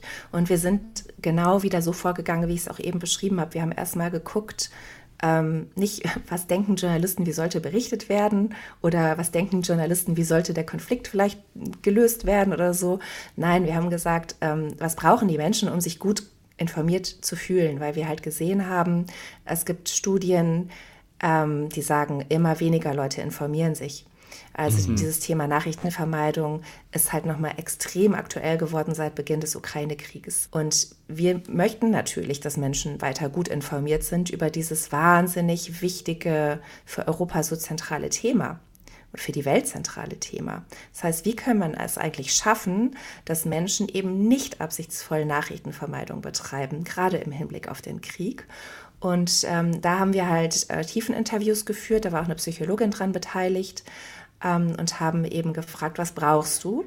Und interessanterweise haben eigentlich unsere Gesprächspartner alle erstmal gesagt, ich möchte mich gerne informieren, es ist für mich relevant. Also Nachrichtenvermeidung resultiert tatsächlich aus einem großen psychischen Belastungserleben der Menschen im Hinblick auf diese schrecklichen Nachrichten. Und dass sie dann sich nicht weiter informieren, ist kein Ausdruck von Desinteresse, sondern dass sie eben sich selber schützen. Das ist eigentlich ein gesundes menschliches Verhalten. Das heißt, wie kann man das psychische Belastungserleben ein Stück weit reduzieren, sodass die Menschen eben weiterhin, weil es sie auch interessiert, sich informieren. Und daher sagen die Menschen eben ganz klar, für sie ist es beispielsweise wichtig, Perspektivenreichtum zu erleben, im Hinblick darauf, dass wir eben den Krieg nicht nur aus der Perspektive der kämpfenden, sterbenden Soldatinnen und Soldaten sehen, dass wir eben nicht ausschließlich Frontberichterstattung haben, sondern wie es auch sehr, sehr viel gemacht wird, mittlerweile wirklich auch zum Teil vorbildhaft, finde ich, eben der Blick auf die Zivilbevölkerung. Wie gehen die damit um? Und eben da auch wieder der Blick natürlich auf die Schwierigkeiten und das Leiden der Menschen, aber eben auch, und uns geht es immer um dieses auch, auf die Menschen, die wirklich stark sind, die ähm, zusammenhalten, die sich gegenseitig unterstützen und jeder und jede auf ihre Art und Weise kämpfen. Ähm, und, äh, und das ist so ein ganz, ganz starker Wunsch der Medienkonsumentinnen auch in Deutschland, dass sie eben Einblick bekommen in dieses, ja, es ist wirklich schlimm und die Menschen sind trotzdem nicht ausschließlich hilflos und ausschließlich Opfer. Also Menschen wünschen sich eigentlich auch hier in Deutschland sehr, sehr stark ernst genommen zu werden. Man darf uns ruhig als Medienkonsumentinnen und Konsumenten Komplexität zumuten und viel öfter dieses Wort und benutzen und zu sagen, ja, es ist furchtbar und es gibt immer noch Menschen, die sehr, sehr tapfer zusammenhalten und etwas tun. Also das ist so ein konstruktiver Aspekt von Berichterstattung, und ehrlicherweise muss man wirklich sagen, wenn man die Arbeit von Korrespondenten sieht, wie Vassili Gollert oder auch Katrin Eigendorf oder auch anderen, wenn ich jetzt mal aufs Fernsehen gucke, dann machen die das auch mittlerweile sehr, sehr stark. Weil natürlich, ich glaube, Korrespondentinnen und Korrespondenten ist das ohnehin schon immer ein Anliegen gewesen, weil die eben vor, oft ja, vor Ort diese Komplexität wirklich sehen. In der Redaktion wurde es nur nicht so stark abgefragt. Mhm. Und mittlerweile ändert sich das so ein Stück weit, weil eben die Redaktion auch sehr viel stärker die Wünsche der Zuschauerinnen und Zuschauer hier in Deutschland zur Kenntnis nehmen. Was wäre denn jetzt so ein Tipp? Wir hatten, also du hattest das ja jetzt gerade angesprochen, dass das auch viele Menschen eben das Gefühl haben, dass die Nachrichten überfordern, dass sie einfach zu viel sind. Also ich denke, den Spruch, äh, ich mache mal eine Pause davon, den haben viele wahrscheinlich schon mal selbst gesagt oder gehört. Was sind denn da jetzt vielleicht auch so Tricks, Tipps, die man selbst dann irgendwie anwenden kann, um vielleicht einen, wieder einen besseren Zugang auch zu diesen schwierigen Themen zu bekommen, um sich eben, also um nicht mehr dieses Gefühl der Überforderung da auch zu haben? Ja, also das ist tatsächlich, ähm, ich fand es das gut, dass du eben diese Analogie zum Essen aufgemacht hast. Und, und das trifft es auch hier ganz gut. Also man muss sich halt genau wie beim Essen aktiv entscheiden. Gehe ich schnell bei McDonald's vorbei und hole mir einen Burger und fühle mich im ersten Moment vielleicht gesättigt, aber dann irgendwie auch nicht so richtig gut hinterher. Oder setze ich mich hin, konsumiere gesundes Essen und habe hinterher das Gefühl, meinem Körper was Gutes getan zu haben, auch was Stärkendes. Und so ist es beim Medienkonsum letztendlich auch. Du kannst natürlich deinen Tag irgendwie zum Beispiel in sozialen Netzwerken verbringen und immer weiter Doomscrolling betreiben ähm, und dir diese ganzen schlimmen Sachen reinziehen. Und dann hast du vielleicht oberflächlich das Gefühl, gut informiert zu sein und fühlt sich zugleich furchtbar. Oder du sagst dir, ich ähm, wähle gezielt aus und ich wähle halt das aus, wo ich persönlich das Gefühl habe, dass ich gut informiert bin. Ne? Und damit meine ich jetzt nicht, ich gucke mir nur noch Happy News an, sondern ich, ich wähle wirklich ein ähm, Angebot aus, das für mich persönlich vertrauenswürdig ist und wo ich hinterher das Gefühl habe, jetzt weiß ich das, was ich persönlich wissen möchte und wissen muss. Und wenn es nur einmal am Tag ist, ist es vollkommen okay. Es gibt wirklich keinen Zwang, dass man permanent sich mit Push-Notifications oder äh, sonstigem Medienkonsum up-to-date halten muss. Das ist gekommen durch das Internet und wir müssen jetzt sozusagen kompetent werden, damit so umzugehen, dass es uns mehr gut tut, als dass es uns schadet. Hm. Das ist ein interessanter Punkt, weil da haben wir auch schon häufiger mal drüber geredet in diesem Podcast zu anderen Themen, dass man auch zu bestimmten Themen einfach nicht informiert sein kann. Also es gibt, jeder hat seine individuellen, spezifischen Themen, die einen interessieren. Ob es die eine interessiert sich mehr für Technik, die eine interessiert sich mehr für Gesellschaft, was auch immer. Und dass man auch das ganz bewusst irgendwie berücksichtigen kann. Man kann nicht zu allem informiert sein und man kann nicht alles wissen und muss man auch gar nicht. Und es ist auch eine ja. Möglichkeit zu sagen, hey, dazu weiß ich nichts, es ist nicht so mein Thema, ich habe mich damit nicht beschäftigt. Und ja, es wird auch so bleiben wahrscheinlich, dass ich mich nicht damit beschäftigen werde. äh, ich glaube, das ist vielleicht auch nochmal was, was wichtig ist, weil das ist ja genau das, was du sagst mit diesem Internet oder mit dieser ständigen Informationsflut. Wir haben das Gefühl, wir müssen alles wissen. Und dann hast du das schon gelesen, hast du schon mitbekommen, dass das und das passiert ist. Und dann denkt man so, ja, habe ich noch nicht, Moment mal, muss ich mal kurz, damit ich mitreden kann, muss ich mal kurz reingucken und muss mal kurz, kurz schauen. Das heißt, das ist, äh, das ist schön, dass du diesen Punkt mit aufbringst, weil das ist immer etwas, worüber wir beiden uns auch immer bei uns selbst aufregen. Zu sagen, hey, man muss auch mal sagen können, davon, dazu weiß ich nichts. Ich kann dazu nichts sagen, weiß ich nicht. Ja. Interessiert mich auch nicht. Das ist ein sehr befreiendes Gefühl, wenn man das irgendwann mal übt, zu sagen, du, sorry, ich habe keine Ahnung davon, frag jemand ja. anders. Quantenphysik, ja. Ich habe noch mal eine, eine andere Frage und zwar geht es noch mal wieder zurück. Wir waren ja vorhin bei der Klimakrise. Du hattest da auch gesagt, ne, Themen muss man unterteilen. Ich finde gerade die Klimakrise ist ein ganz gutes Beispiel dafür, wie schwierig doch auch so lösungsorientierter Journalismus da in der Form sein kann, weil manche Themen dazu gibt es Lösungen, die sind auch schon ziemlich lange bekannt. Da gibt es auch eine Vielzahl von Lösungen für einzelne kleine Teilprobleme. Und teilweise habe ich das Gefühl, diese Lösungen haben wir alle schon hundertmal gelesen. Aber es mangelt dann vielleicht an anderer Stelle in der Politik oder im Privatleben oder wo auch immer dann diese Umsetzung stattfinden muss, diese Sachen umzusetzen. Wie schwierig oder wie, wie kann konstruktiver Journalismus auch mit diesem Faktor, der, sage ich mal, ne, man hat ja darauf keinen Einfluss. Man kann berichten, aber die Umsetzung obliegt ja an anderer Stelle. Wie geht da, wie kann man damit umgehen, ohne dass das dann eben repetitiv wird, ohne dass es eben langweilig wird und ein Thema irgendwann deswegen einfach runterfällt? Mm, also ähm, bevor etwas repetitiv wird, muss es sehr, sehr oft schon äh, gelaufen sein. Also das ist irgendwie so eine Sorge, die kommt halt aus den Redaktionen heraus. Die sagen dann so, ach, äh, das Thema Schwammstadt, jetzt um das Beispiel nochmal zu nehmen, hatten wir doch schon vor fünf Monaten. Mm, also ähm, wie groß ist die Wahrscheinlichkeit, dass dann wirklich am anderen Ende einer sitzt und sagt, boah, nee, doch. also das weiß ich doch. Genau vor fünf Monaten hatten die das doch schon mal. Und ich weiß auch noch ganz genau, was die da gesagt haben. Also das ist ja, das ist wirklich so eine, eine Denkweise aus der journalistischen Blase heraus. So. Äh, das ist das eine. Das andere, selbstverständlich ist Journalismus nicht dafür verantwortlich, dass dann endlich was passiert. So, es ist allerdings, und das haben mir schon mehrere Politiker auch ähm, bestätigt, sehr viel unbequemer für Politikerinnen und Politiker, wenn informiert über Lösungen berichtet wird. Ne? Also äh, wenn man also jetzt sagt, Beispiel Ahrtal, also ich denke mir jetzt was aus, ja, hm, warum ist das passiert, warum war das so schlimm? Dann bekommt man sehr routiniert Antworten, die die Verantwortung von sich selber auf andere verlagern, die irgendwas mit irgendwelchen historischen Umständen zu tun haben oder naturräumlichen, von denen jetzt auch keiner mehr so genau weiß. So, ähm, das ist sozusagen das übliche Spiel.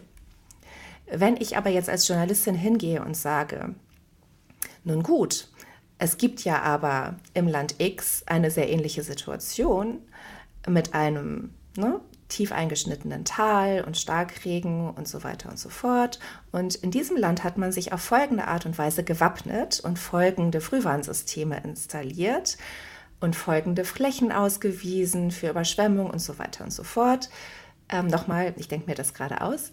Ja. Und ich damit Politik konfrontiere. Warum kann das eigentlich woanders funktionieren, was übertragbar wäre auf hier und hier passiert nichts?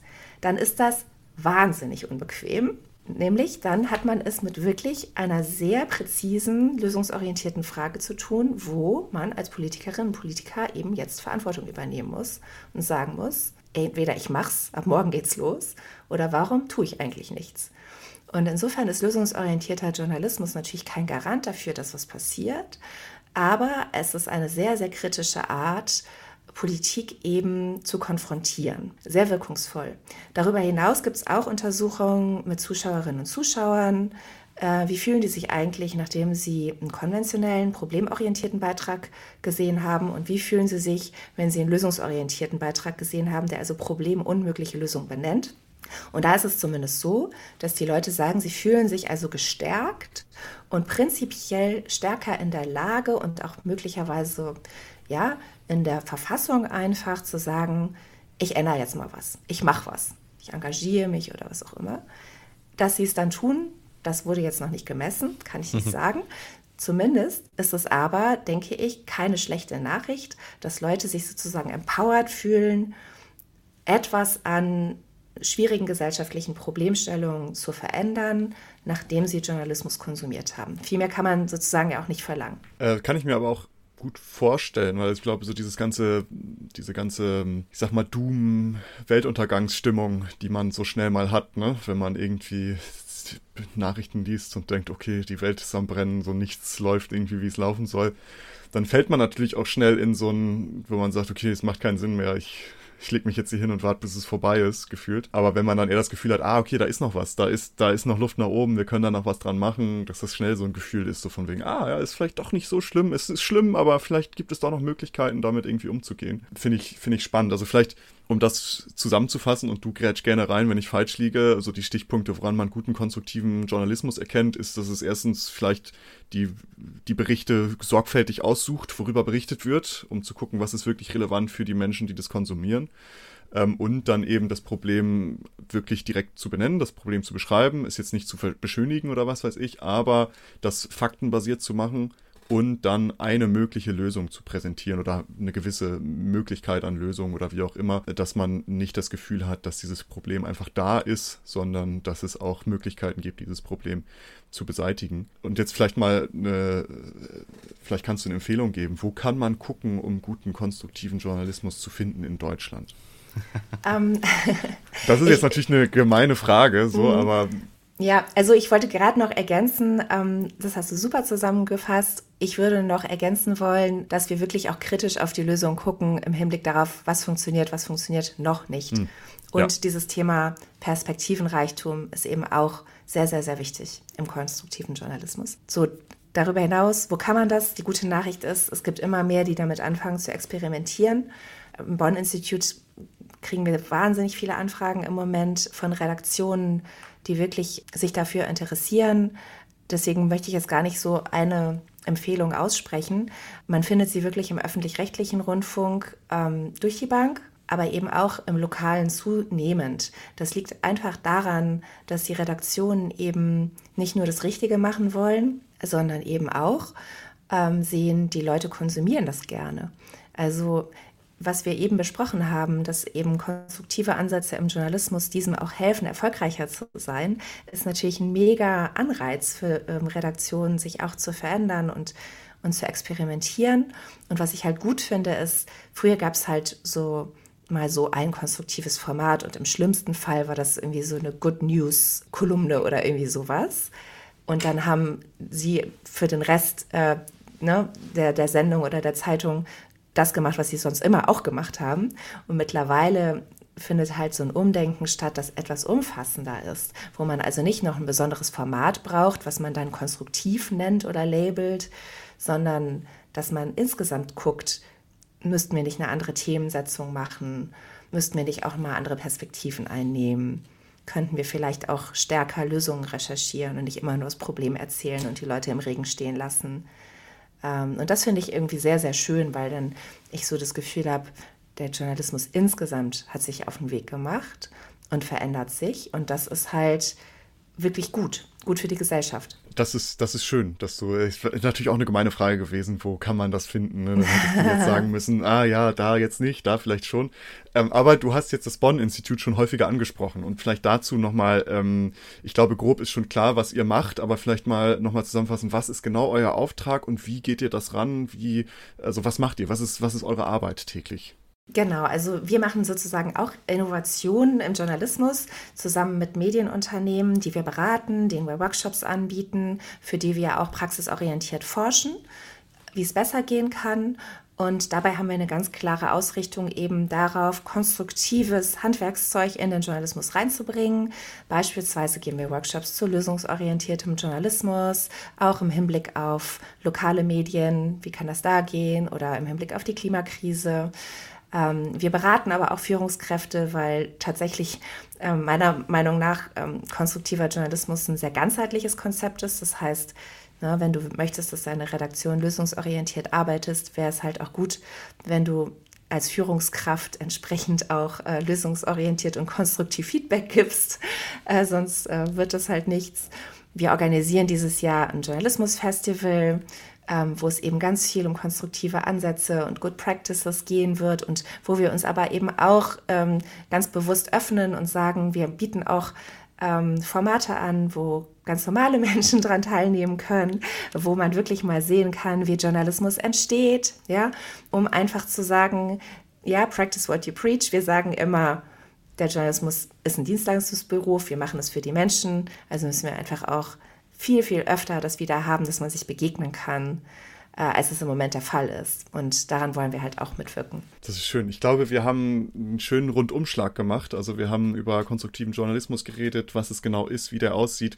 Ähm, und das greift dann auch viele Dinge auf, die wir natürlich vorhin schon besprochen haben, bevor du dazugekommen bist. Und zwar, dass das vielleicht auch eine Möglichkeit ist, unsere verzerrte Wahrnehmung von Realität zu verändern. Also es gibt ja diese berühmten Umfragen und du hast es Factfulness schon angesprochen, wo es eben darum geht, dass wir das Gefühl haben, dass vieles schlechter ist, als es es vielleicht wirklich tatsächlich ist. Mhm. Äh, zum Beispiel, wenn es dann darum geht, wie sich Gesundheit weltweit verbessert hat oder verschlechtert hat oder wie man, wie, je nachdem, wie man es dann wahrnimmt. Ähm, und dass damit natürlich viel zusammenhängt, wie die Medien darüber berichten. Weil wenn wir nur lesen, ah, okay, es sind wieder fünf Millionen Menschen äh, in Hungersnot oder wie auch immer, ohne dass vielleicht auch dazu berichtet wird, hey, das ist schlimm, aber gleichzeitig kann man auch sehen, es gibt eher den Trend, dass es besser wird ähm, oder ähnliches, dass das natürlich viel, viel dazu bringt. Und ich glaube, das ist vielleicht ganz wichtig, dass wir wieder eine realistische Sicht auf Dinge bekommen. Und das bedeutet ja nicht, und ich glaube, das ist jetzt noch die letzte Frage, die ich dir stellen möchte, bevor wir ähm, uns, bevor wir dieses Thema schließen. Was ist für dich die größte Kritik am konstruktiven Journalismus? Wo siehst du, wo du sagst, okay, da muss man aufpassen, das ist etwas, was da vielleicht so ein Pitfall ist, den man berücksichtigen muss? Mhm. Ähm, also ich finde so dieses Thema Good News und ähm, so auch äh, toxische Positivität sehr schwierig, mhm. weil du recht hast. Ähm, es gibt natürlich äh, positive Entwicklungen, die wir oft außer Acht lassen. Es gibt aber auch wirklich große Probleme. Mhm. Und ähm, die Leute bilden sich jetzt nicht komplett ein, dass es zum Teil wirklich schwierig ist, ähm, im Moment klarzukommen im Alltag. Und da möchte ich nicht irgendwie sowas drüberlegen, so nach dem Motto, hey, guck doch nur mal in die andere Richtung, eigentlich ist die Welt doch total super, sondern ähm, das schon auch sehr, sehr ernst nehmen und eben diese wichtigen gesellschaftlichen ähm, Probleme auch weiterhin zu thematisieren, inklusive auch investigativen Journalismus. Das ist wirklich alles weiterhin wichtig und wir sollten die Leute dann nicht ähm, alleine lassen mit diesen ganzen Problemen, sondern wirklich da einen Schritt weiter gehen und sagen, was jetzt? Was kann man machen? Wer macht schon was? Wie gut funktioniert das? Was funktioniert noch nicht? Aber eben einfach diesen einen Schritt in der Recherche weiterzugehen als Dienstleistung. Und damit glaube ich, machen wir einfach einen viel, viel, viel besseren Job und sind immer noch die guten Journalistinnen und Journalisten, die wir immer gerne sein wollten. Super, weil das ist nämlich genau das, ich glaube, das äh, hat bei mir auch gerade ein bisschen durchgeschwungen, dass man halt eben das, dieses Gefühl auch schnell da ist, dass man das zu positiv dann irgendwie macht. Mm. Ne? Dass man sagt, mm. ja, ist natürlich Hungersnot ist schlimm, aber ja, genau. eigentlich ist alles super. Genau. Ähm, wir haben so eine bisschen so eine Tradition, dass wir, wenn wir so diese Episoden machen, dass wir zum Ende hin noch eine Frage irgendwie beantworten, jeder für sich, wenn er Lust drauf hat, die überhaupt nichts mit dem Thema zu tun hat. Und vielleicht habt ihr da ja etwas, ähm, was ihr dazu geben könnt. Und zwar habt ihr ein, ein, ein Gedicht, was ihr gerne lest oder was euch gefällt? Wo ihr so sagt, das ist. Nope. nee, hätte ja sein können. Also ich habe äh, ich habe früher gerne mal Gedichte gelesen und ich habe letztes letztens ist mir wieder ein Gedichtsammelband in, in die Hand gefallen und dachte ich, hey, das damit beschäftige ich mich gar nicht mehr, aber eigentlich ist das ganz schön. Ähm, und ich dachte, vielleicht habt ihr ja so irgendwas so aus Schulzeit noch oder auch akut, wo ihr sagt, das ist so ein Gedicht, das ist ab und zu mal in meinem Kopf. Ähm, leider nein, muss ich ganz ehrlich zugeben. Und du hast komplett recht. Also ich war neulich in Leipzig eingeladen und saß da in meinem Hotel rum und die hatten so eine total schöne Bücherwand und da waren auch Gedichtbände mit dabei. Da hatte ich so eins äh, mir mal rausgeangelt und habe dann Gedichte gelesen und dachte, Mensch, Ellen, das solltest du einfach öfter tun. Ja, das ist wirklich was Schönes. Nur so sechs ja. Zeilen Text und dann ja. mal so richtig drüber nachdenken. Das hat mir gut gefallen. Ja, ich, ich bin natürlich jetzt auch in der, in der Position, ich konnte mich natürlich vorbereiten. Ne? Ja. Also ich wusste, dass diese Frage jetzt kommt, deswegen ist es natürlich auch gemein, aber bei mir war es genau das. Ich hatte, hatte letztens eine in der Hand und dachte, eigentlich ist das ein schönes, schönes Format an, mhm. an äh, Prosa, dass man einfach mal schnell, man hat irgendwie kurz das Gedicht und man hat trotzdem, wenn es gut ist, trotzdem so irgendwie einen, einen Anstoß. Mhm. Gibt's denn noch, gibt's denn noch Gedichte, neue Gedichte? Oder ist jetzt ja. der Hip-Hop, die Musik unser einziges reimendes Kunstwerk, was wir noch haben. Nö, es gibt ja noch, also ich glaube, dass das der, der große war ja jetzt hier letztens, äh, was heißt letztens, als Biden da eingesetzt wurde, gab es ja diese Genau, Amanda Gorman. Die, ja, genau, Amanda da muss ich Gorman, auch dran denken, ja. Da, die hat halt ihr Buch ja sehr medienwirksam rausgebracht und auch übersetzen lassen und etc. Das heißt, das war noch ein großes glaube, das größte Poesie-Ding, was in letzterer Zukunft rausgekommen ist. Aber es gibt es noch. Okay. Vielleicht kann ich einfach mal, ich weiß jetzt natürlich, ich habe diese Frage im Kopf gehabt und ähm, ne, wusste natürlich, das, was ich darauf antworten kann. Und zwar, ich habe eins, das habe ich noch aus der Schule und das ist mir letztens mal wieder über den Weg gelaufen, das fand ich sehr schön. Und zwar ist das äh, von Goethe Willkommen und Abschied. Das ist ein sehr, sehr schönes Gedicht, könnt ihr euch gerne mal äh, durchlesen. Und ähm, Around the Corner heißt das von ähm, Charles Hanson Towney. Das ist so über, über Freundschaft, die vergeht und man äh, sich am Ende dann doch irgendwie ärgert, dass man nie wieder Kontakt zueinander gesucht hat. Das sind Mensch. beides, beides so ein bisschen, bisschen trauriger, aber das sind so zwei, äh, die mir jetzt so im Kopf, die mir im Kopf sind. Vielleicht mag der eine oder die andere das ja gerne mal lesen. Aber in diesem Sinne äh, bedanke ich mich sehr, sehr herzlich oder wir uns sehr, sehr herzlich bei dir, Ellen, dass du dich bereit erklärt hast, mit uns Zweien hier über konstruktiven Journalismus zu reden, wo wir gar keine Ahnung von haben. Und darum ist es super, dass wir dich da mal äh, befragen konnten. Wir haben dich in den Shownotes verlinkt, auch das Bonn-Institut. Das heißt, wenn hier Leute sind, die denken, ah, das finde ich interessant, da möchte ich mal reingucken, klickt da gerne rein. Schaut, was Ellen und Team da macht. Äh, wir finden es sehr interessant, sehr spannend und äh, in diesem Sinne wünschen wir euch noch eine schöne Woche. Bis zum nächsten Mal. Tschüss. Vielen Dank. Tschüss. Vielen Dank. Tschüss.